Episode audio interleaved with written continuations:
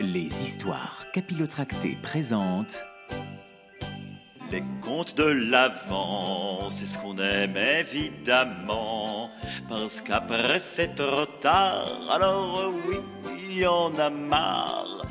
On veut des contes de fées, des histoires qui font rêver.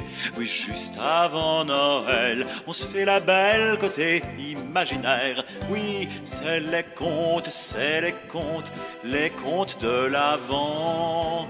Les contes de l'avant, des histoires capillotractées. Hey, oui, c'est les, oui, les contes, les contes de l'avant.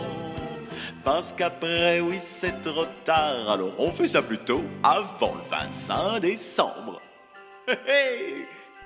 Aujourd'hui 20 décembre, je vais vous raconter l'histoire de l'ombrelle. Il y a très longtemps, vivait au Japon une petite fille nommée Minhei, dont l'anniversaire était en été. En cette saison, le soleil brûle et on recherche la fraîcheur de l'ombre. Aussi, pour les huit ans de Minhei, on lui offrit une ombrelle. Comme elle est jolie s'exclama l'enfant.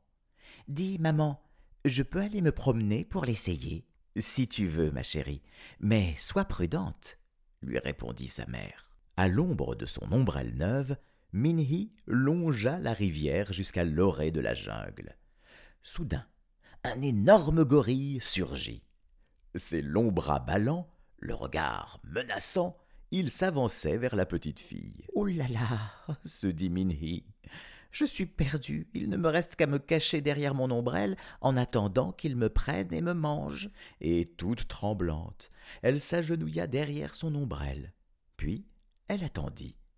Attendit encore. Et encore. Mais il ne se passa rien.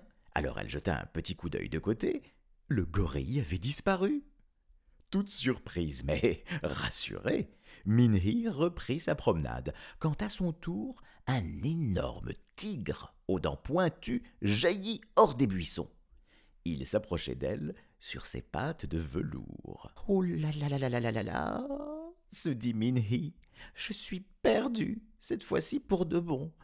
Il ne me reste qu'à me cacher derrière mon ombrelle en attendant qu'il me prenne et me mange. Et, frissonnant de peur, elle se blottit à nouveau derrière son ombrelle. Puis elle attendit, attendit, et attendit encore. Mais il ne se passa rien. Tout comme le gorille, le tigre avait disparu. Minhei se remit en route, mais à peine avait-elle fait quelques pas qu'une ombre gigantesque vint obscurcir le ciel. Ah, C'était un aigle royal, et il plongeait sur elle. Oh là là se dit Minhei, je suis perdu. Oh, il ne me reste plus qu'à me cacher derrière mon ombrelle en attendant qu'il me prenne et me mange. Mais comme les fois précédentes, elle attendit et attendit encore, et il ne se passa rien. L'aigle, lui aussi, avait disparu. Dès que Minhei fut rentrée chez elle, elle raconta à sa maman ce qui s'était passé. Hum, hum, fit sa mère.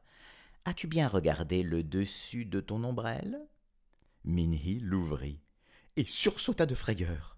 Sur l'ombrelle était peint un monstrueux, un terrifiant, un horrible dragon. Maintenant tu comprends reprit sa maman. C'est le dragon qui les a fait fuir, tout comme il te protège du soleil. Eh oui. eh ben voilà, tout s'explique. Bon, eh ben à demain.